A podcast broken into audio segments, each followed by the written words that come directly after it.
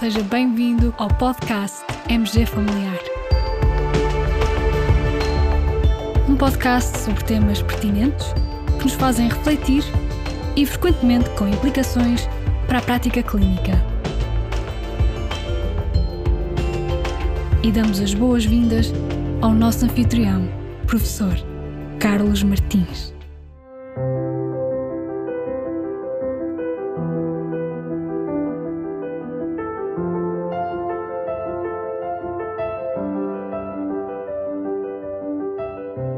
Olhando para a realidade do nosso país e para o momento difícil que atravessamos, no geral, mas em particular no que concerne ao nosso Serviço Nacional de Saúde, uma das perguntas que me tem ocorrido é como chegamos até aqui?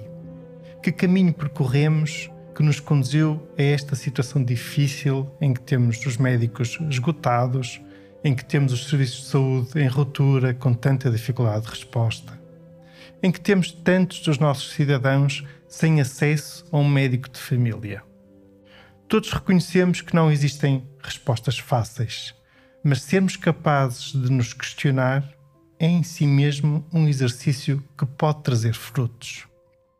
Um erro clássico e recorrente de quem tem governado o SNS ao longo dos anos é o de achar que os médicos são todos iguais e sendo todos iguais, que todos têm de trabalhar de igual forma.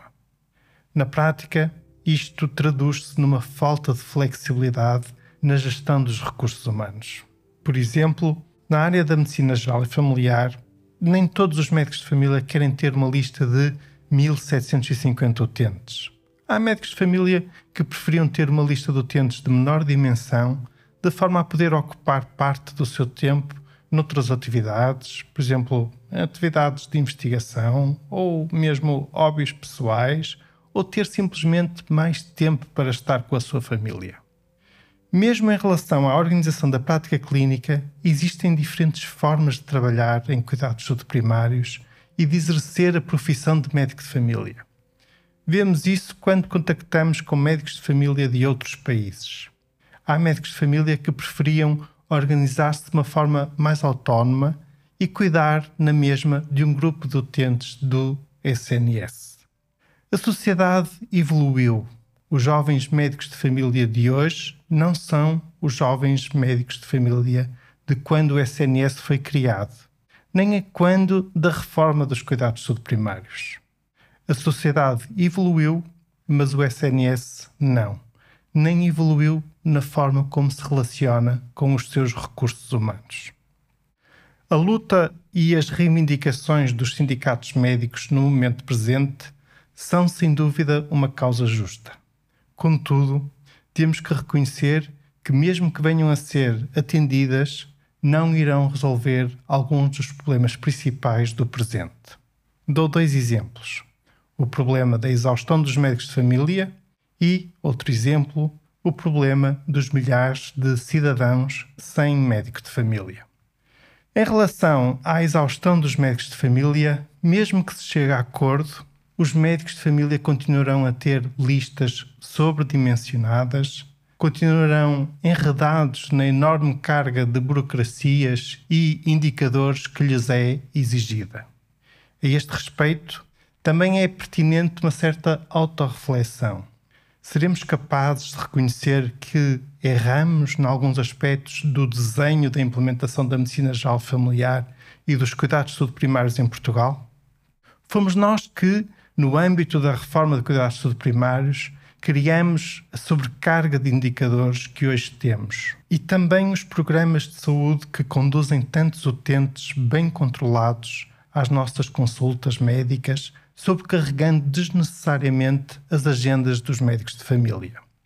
Tornamo-nos muito bons a gerir doentes com algumas doenças crónicas, a fazer consultas de vigilância de cidadãos que estão bem, quando, ao mesmo tempo, há doentes com doença aguda que não têm acesso a cuidados.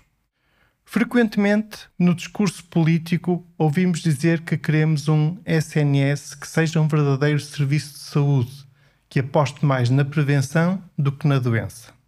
Seria bom que os políticos pensassem bem quando pronunciam estas palavras. quem precisa de um médico? O cidadão que está bem ou o cidadão que está doente?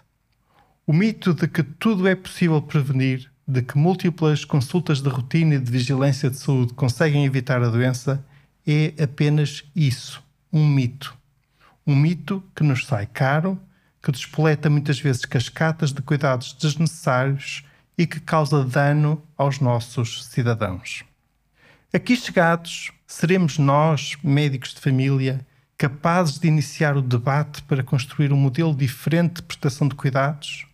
Um modelo mais eficiente, mais flexível e que vá ao encontro das reais necessidades dos nossos cidadãos? Seremos capazes de começar o debate sobre uma profunda remodelação dos indicadores e do sistema de pagamento por desempenho? Tal como aconteceu e bem com os RRS, os regimes remuneratórios experimentais, precursores das USFs, criem-se modelos experimentais, testem-se modelos diferentes, avalie-se o impacto através de marcadores relevantes orientados para o paciente. Em relação ao segundo exemplo, um eventual acordo também não vai resolver o problema dos milhares de cidadãos sem médico de família. Face aos desequilíbrios que se vivem no presente, entre recursos humanos disponíveis no SNS versus a procura de cuidados de saúde, será também a altura de revermos alguns dos preconceitos ideológicos que têm contribuído para um subaproveitamento dos recursos disponíveis no país. Dou um exemplo muito concreto. Na região de Louros ou Odivelas, existem mais de 100 mil cidadãos sem médico de família. Imaginemos que em Louros existe um colega nosso, especialista em medicina geral familiar, que tem um consultório privado. Este colega está disponível para cuidar no seu consultório de 250 desses utentes sem médico de família. A ARS de Lisboa e Valtejo sabe quanto custa em média per capita um utente com médico de família da sua ARS. Então, a ARS LVT podia contratualizar com esse colega pagando esse mesmo valor, o tal valor médio per capita. As autoridades de saúde, a entidade reguladora para a saúde, a entidade de contratualização, poderiam monitorizar a qualidade de trabalho deste colega e assim haveria mais 250 cidadãos que passariam a ter médico de família e sem custo adicional para o SNS.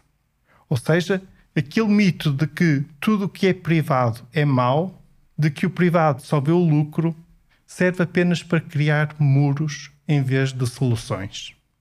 Um colega nosso, especialista em medicina geral familiar, mesmo no seu consultório privado, poderá trabalhar de acordo com aquilo que for regulamentado e controlado pelo próprio SNS, mas com mais autonomia do que se estivesse inserido na carreira ou numa USF.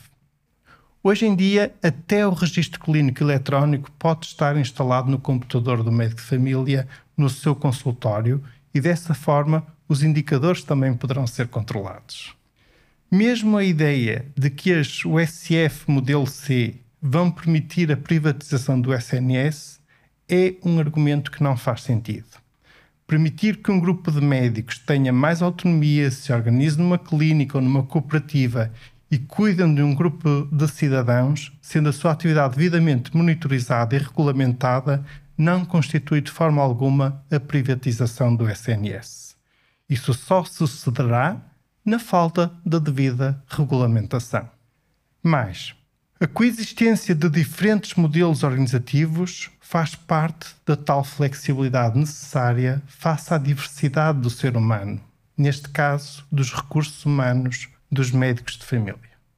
Cada médico de família poderia enquadrar-se no modelo da sua preferência e assim deixaríamos de ter um SNS a considerar que os médicos são todos iguais, mas provavelmente teríamos médicos mais felizes e que permaneceriam mais tempo no SNS, ou pelo menos a cuidar dos cidadãos pelo SNS. E por outro lado, acredito que poderia contribuir para aquele que deveria ser sempre o nosso grande desígnio. Queremos um médico de família para todos os cidadãos que residem no nosso país. Esta é uma bandeira que vale a pena elevar bem alto em todas as nossas lutas. um médico de família para todos.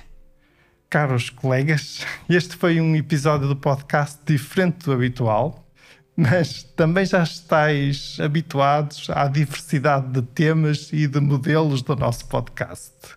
Hoje não vos trouxe nenhum artigo científico, mas quis apenas partilhar, num exercício de livre cidadania e independente de qualquer partido político, algumas ideias e, sobretudo, muitas perguntas para reflexão.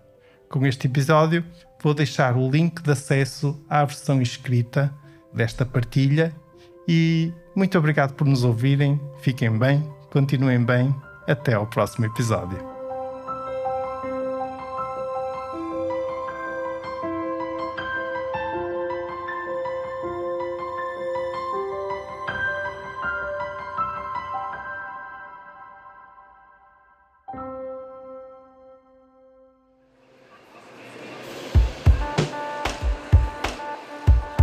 Terminamos assim esta edição do podcast MG Familiar. Muito obrigada por nos ouvir. Se desejar completar a sua leitura, muitos dos conteúdos abordados neste podcast estão disponíveis em www.mgfamiliar.net. Até ao próximo episódio.